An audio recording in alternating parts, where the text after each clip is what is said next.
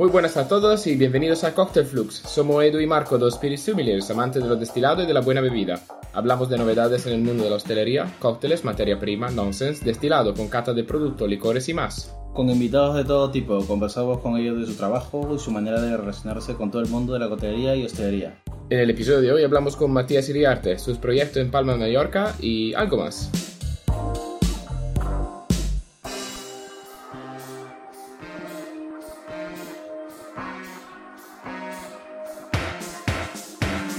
Empezamos ya con nuestro primer invitado. Bienvenidos a todos. Y proveniente de Argentina, amante de jamón, brand ambassador de Madrid Cocktail Week, copropietario de Jimbo Bar, Chapo Palma y sala de personal, está con nosotros en remoto Matías Iriarte. Gracias, ¿qué tal chicos? Bueno, bienvenido Matías, bienvenido. Bienvenido a Cocktail Flux. Bienvenido Matías. Gracias. Nada, gracias para acudirnos con poca antelación y con, uh, bueno, está a la hora de la mañana y, claro, con todos tus empeños y compromisos. Nada, un placer, un placer, chicos, siempre. Y nada, si mm, quería justo preguntarte sobre sala de personal y el proyecto de, lo, de los cócteles. Eh, de, ¿Qué es sala de personal? Para quien no lo sepa. Bueno, sala de personal es nuestro último, es nuestro último proyecto. Es una sala es el sótano de Jimbo, donde caben 20 personas como máximo en una mesa de 14 y un chef table de 6. Y lo que hacemos es un maridaje de coctelería con comida. Es decir, donde el protagonista no es la comida, sino el cóctel. Es un restaurante de cócteles donde la comida acompaña a los cócteles. ¿Vale?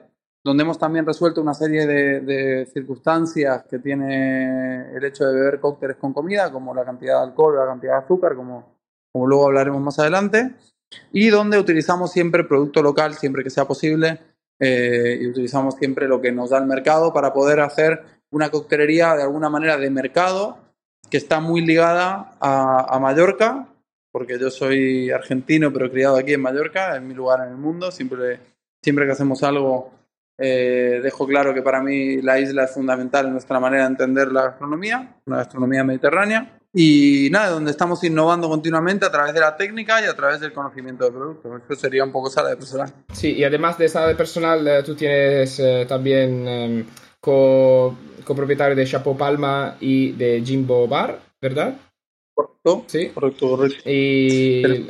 Chapo, y bueno, son dos personalidades más del mundo de la coctelería. Un bar más divertido, más juvenil, como puede ser Jimbo, con un gran servicio. Luego tenemos Chapo, que sería un bar de coctelería más más, eh, más de toda la vida, más cañero, más focalizado en los clásicos, eh, con un servicio más distinguido, por decirlo así, en un espacio también un poquito más elegante.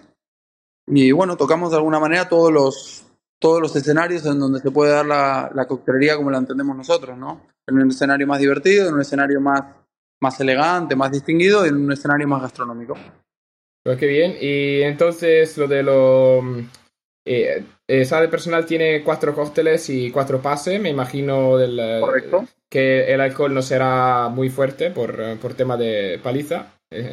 Ah. no, no, no, lo que, comentamos antes, en el momento que decidimos hacer sala de personal, lo que hicimos fue intentar copiar de alguna manera el formato exitoso que conocemos del mundo del, del restaurante, que es el maridaje con vino.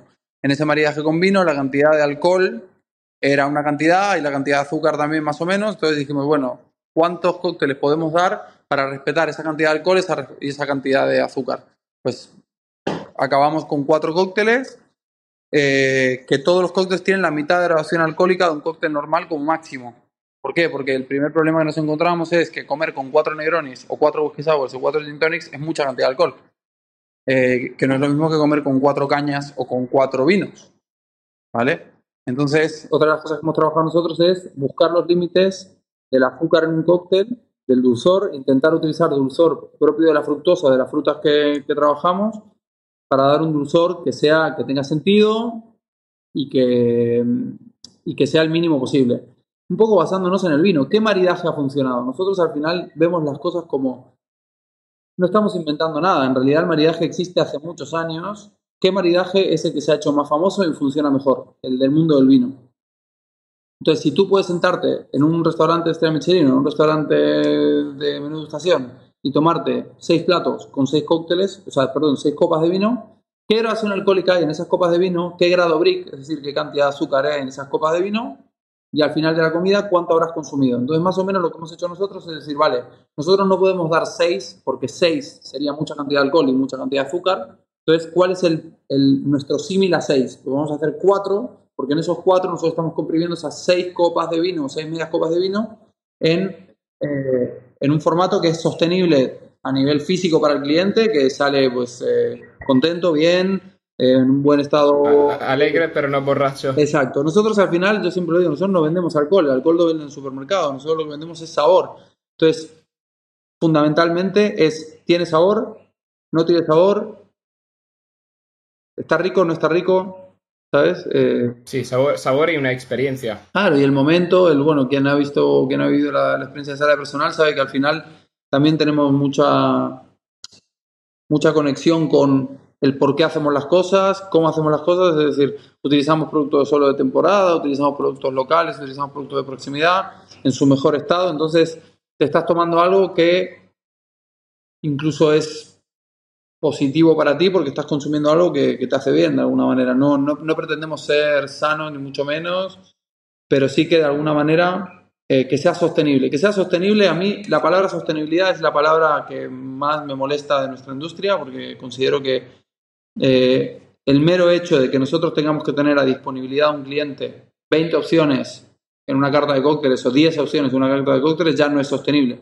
¿Por qué? Porque va a haber cosas que van a estar, o sea, todo tiene su caducidad, todo tiene su momento, entonces, y después, eh, no sé, ese es, un tema que no me gusta mucho pero sí que pienso en la sostenibilidad de las personas y pienso que si alguien viene a comer a sala de personal, se tiene que ir mm, con algo que le haya hecho pensar, que algo le haya hecho disfrutar y con algo que le haya hecho eh, que no le haya hecho daño, sobre todo que no le haya hecho daño. Si no le ha hecho daño ya es algo positivo, ¿no? Eh, porque al final el alcohol pues es lo que es, ¿no? O sea, tiene su, su lado negativo y hay que saber pues controlarlo y utilizarlo como sabor simplemente. Pero Matías, entonces lo que está dirigido es más al maridaje que tiene entre la bebida y la comida que hace. O sea, sala de personal está más enfocado en esa unión, ese maridaje que se hace realmente entre la comida y la bebida. Sí, pero también luego, al final, los cócteles, como los entendemos o como los hemos entendido hasta ahora, tenían que ver con nuestros hábitos de consumo hasta ahora. Pero ahora mismo vemos una serie de cambios de tendencia, la gente come más sano, entrena más, eh, se cuida más. Sí, por lo, por lo que mismo que sí, por lo mismo que decías lo del azúcar, ¿no? Por ejemplo, que ahora mismo la gente busca poco azúcar o incluso nada. Alternativas utilizando lo que has dicho tú, fructosa, la, eh, todo ese tipo de cosas. Ahora mismo, ahora mismo el, la persona que consumía hace 10 años y la que es ahora actualmente no tiene que ver. Son diferentes, no. Yo digo esto y hay gente que se echa las manos a la cabeza. Probablemente mi hijo, que ahora tiene 3 años, cuando tenga 23, probablemente ni beba alcohol y si bebe alcohol será muy poco y lo beberá en cócteles del formato que nosotros estamos proponiendo ahora, que es poca cantidad de alcohol, mucha cantidad de sabor. ¿Por qué? Porque es hacia donde nos dirigimos. Yo voy a ser muy cabrón. Hace 30 años mi madre fumaba y le parecía lo más normal del mundo. Y había anuncios de la gente fumando. Oh, si, fumaba si se fumaba en el avión, imagínate te fumaban en el avión. Era normal, ¿vale? Eh, pues con el alcohol yo creo que en 20 años, o sea, los hábitos de consumo no va a desaparecer, como no ha desaparecido el tabaco. No va a desaparecer el alcohol, porque también el alcohol es una expresión gastronómica, tiene una expresión de cultural, pero sí que se va a reducir el consumo, vamos a tomar menos pero mejor. Y mejor quiere decir bajar la gradación alcohólica, contener el azúcar y dar cosas que están muy ricas, utilizar muchos productos naturales, también es el, es el camino que ha seguido la cocina. Se ha tecnocratizado, o sea, la tecnología ha tomado el mundo de la cocina y ahora eh, Noma te sirve una alcachofa cruda, abierta, en, eh, a la luz del sol, por decir algo, ¿sabes? Son, son ciclos, son ciclos de consumo, son ciclos de, de, comprensión, de conciencia. Sí, tú, por ejemplo, en tu carta que preparas, o en tu cabeza, tienes ya tu lista de cócteles no alcohol, o sea, también le implementas en ese estilo usando, yo que sé, shrubs o leosacarum. Sí, nosotros prestamos la misma atención, el mismo cariño a un cóctel con alcohol que a un cóctel sin alcohol, porque el que tenga alcohol o no tenga alcohol no va supeditado a que esté más rico o menos rico o que sea mejor o peor. Hay mucha gente que, que, que, ahora mismo hay mucha gente que piensa que un sin alcohol es una mezcla de zumos y ya está. Pues quien piensa, mismo, quien piensa eso se equivoca, porque... Eh, Tiene que pasarse por sala de personal. El, consumidor... Nosotros hemos hecho hace dos meses una cena para un chef vegano muy conocido que nos pidió un menú maridaje vegano y sin alcohol. Y se fue alucinando, porque dice, nunca eh, había sentido esta sensación de que a la persona que está del otro lado realmente le importo y no me está tratando como si fuese una persona que es enferma o algo que me tengo que quitar de encima. Durante muchos años los bartenders hemos visto el cóctel sin alcohol eh, como una falta de respeto a nuestro arte, como una cosa de esta persona no viene aquí a probar lo que yo hago o lo que a mí me gusta o lo que yo considero que es lo mejor, pero en realidad es un error. ¿Por qué? Porque al igual esa persona, por lo que sea, no puede tomar alcohol porque está tomando una medicación, no puede tomar alcohol porque está embarazada. Mi mujer, nosotros tenemos un niño de tres años y medio y el tiempo que mi mujer ha estado en los mejores bares del mundo, ha viajado conmigo, hemos, hemos compartido muchísimos, muchísimos cócteles juntos y ha habido una temporada de su vida que no ha podido tomar cócteles con alcohol. Y ahí es donde, por ejemplo, a mí se me abrió mucho la cabeza y tomamos un cóctel que a mí me, me voló la cabeza, que fue un gimlet de cardo que tomamos en, en, Dandelion, cuando Dandelion era el mejor bar del mundo en Londres hace un par de años. Y era un cóctel sin alcohol con Seedlip, que empezaba a, a existir, a escucharse. Eh, y era una barbaridad eso. Y dije yo, wow. Vale, entonces no entendimos nada. Vamos a ver qué está pasando.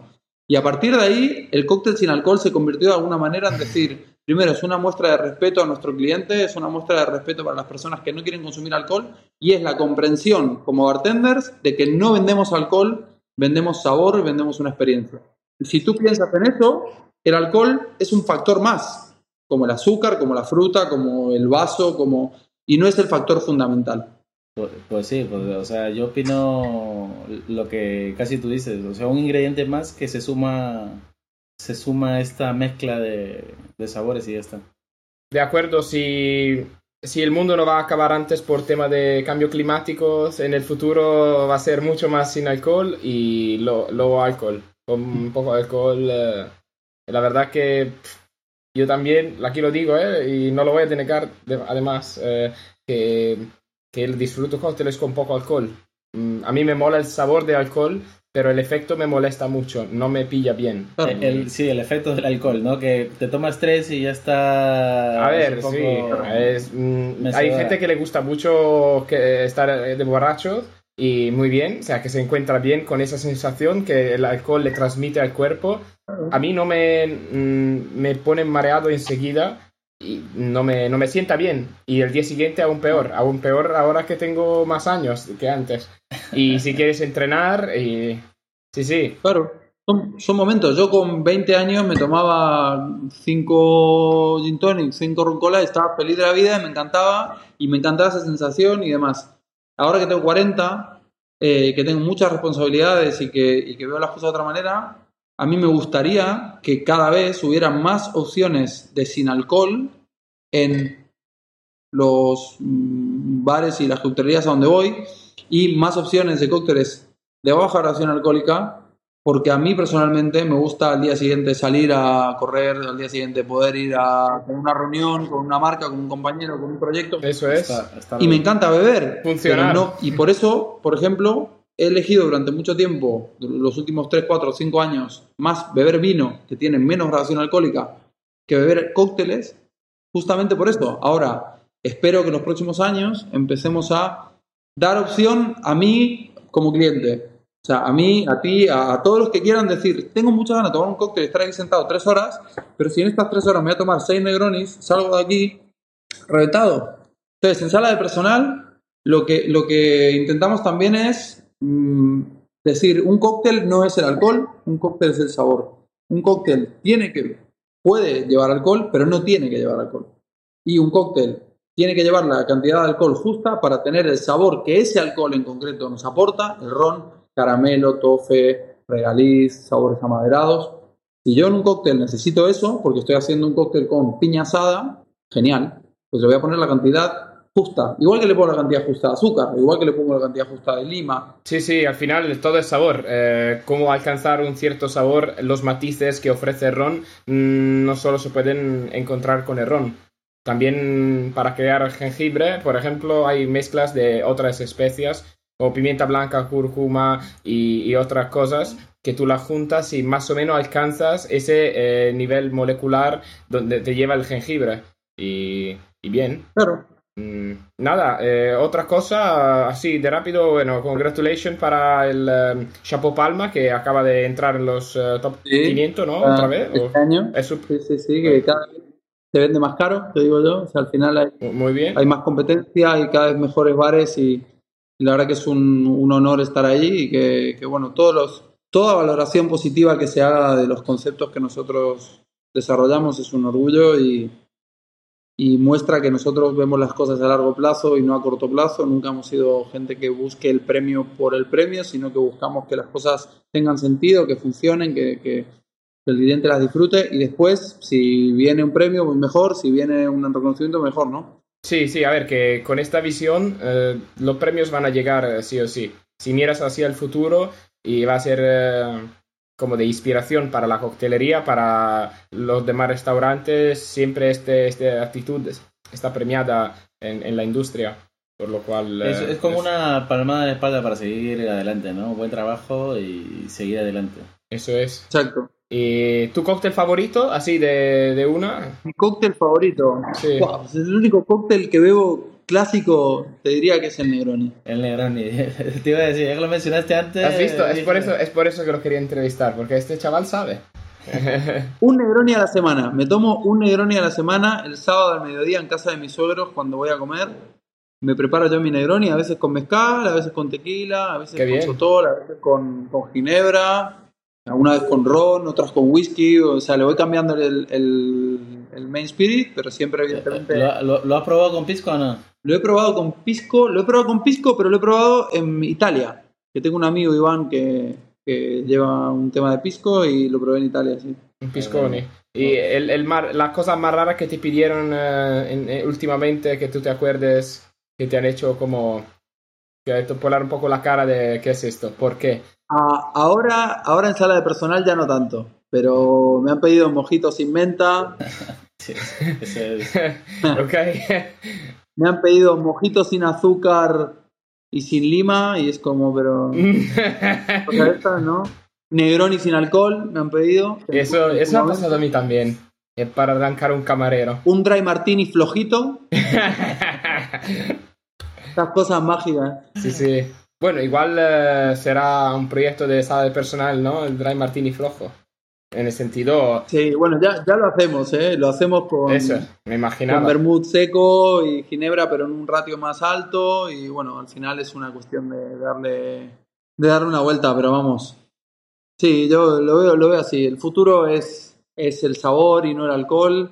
El futuro es el atender a todos los tipos de necesidades alimentarias porque cada vez va a haber Así como cada vez hay más diversidad cultural, más diversidad y más eh, necesidad de atención a la diversidad eh, en todos los sentidos, pues lo habrá también en, lo alimentario, ¿no? Hay gente que es alérgica a lactosa, gente que es vegana, gente que es vegetariana, gente que no come pescado, gente que es alérgica a algún tipo de, producto. Entonces, lo que nosotros vemos es que cuanto más abierto estés a darle solución a todo eso y que bases tu oferta en las necesidades de tu cliente, pues mejor te va a ir. ¿no? Sí, eh, yo creo que es encajar eso de todas estas necesidades nuevas con el producto local y la necesidad de utilizar las cosas que, que ya estamos acostumbrados, la de toda la vida, entre comillas. Sí, sí. Y, sí, sí, totalmente. Y, saber encajar los dos, eh, conseguir un, un público lo, lo, más amplio posible pero sin salirse del, de la sostenibilidad, de, de, lo que está en nuestro entorno.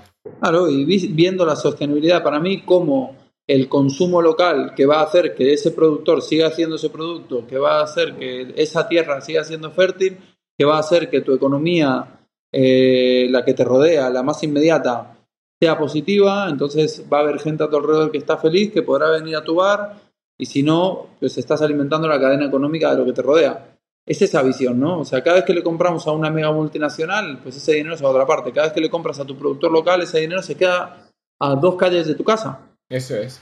¿No? Entonces, bueno, este tipo de, percepción, sobre todo aplicado al crudo, es decir, al tomate, la cebolla, la, o sea, todo lo que sea raw product, Yo creo que en ese sentido sí que tiene que haber compromiso con utilizar producto local, porque es que lo otro es de alguna manera es insostenible, pero es insostenible a nivel mundo, no es insostenible solo desde la perspectiva de que sea ecológico, no, no, no tiene sentido, porque un día vamos a querer comer una pera de, o una manzana que se haga cerca y no va a haber, porque toda la manzana se va a hacer en Chile. Entonces, Sí, la palabra sostenible últimamente es peligrosa. claro, O sea, mm, todo el mundo se llena la boca con el sostenible, pero mm, con cuidado. Sostenible no es reutilizar un limón. Sostenible es pagarle a la gente lo que le corresponde. Sostenible es generar vidas que son positivas, tener impacto en tu cliente que sea positivo, eh, colaborar con la gente que te rodea y generar una economía que sea sostenible y que, que genere vidas eh, sostenibles. ¿no? O sea, creo que es, eh, hay que ampliarle el significado a la palabra y no quedarnos en reutilizar la cáscara del limón, la piel y, Que está muy bien, pero no es solo eso, Es efectivamente. más, es más que eso, es más que eso. Nada, ha llegado el momento más triste, nos despedimos, recordamos nuevamente seguirnos en Instagram, arroba cocktailflux. Vamos a estrenar un episodio cada semana, decirnos en los comentarios si os gustaría tratar un tema en particular o si hay alguna sugerencia. Lo podéis encontrar en todas las plataformas populares de podcast y dejarnos una puntuación donde se pueda. Eh, Matías, ¿dónde te pueden encontrar eh, ellos? Obviamente en Instagram, me imagino. Instagram, arroba MATT Iriarte. Y si no, pues en sala de personal, Jimbo Chapó en Palma de Mallorca. En la isla, eso es. Y ¿Y, por lo cual, cuándo te vemos por aquí, por Madrid otra vez? Este siempre está dando vuelta, ¿no? Pronto, si Dios quiere, pronto, pronto. En septiembre seguro. Pues a ver si nos das y te invitamos un pisco con... un Negroni con pisco. Un pisconi. un pisgroni. Un pisgroni, bueno. Será un placer, será un placer, chicos. Gracias. Un saludo desde Matías. Chicos, hasta luego, gracias. Chao. Un saludo desde Edu. Bueno, muchas gracias a todos por escucharnos y muchas gracias Matías. Y Un os abrazo. digo, see you later.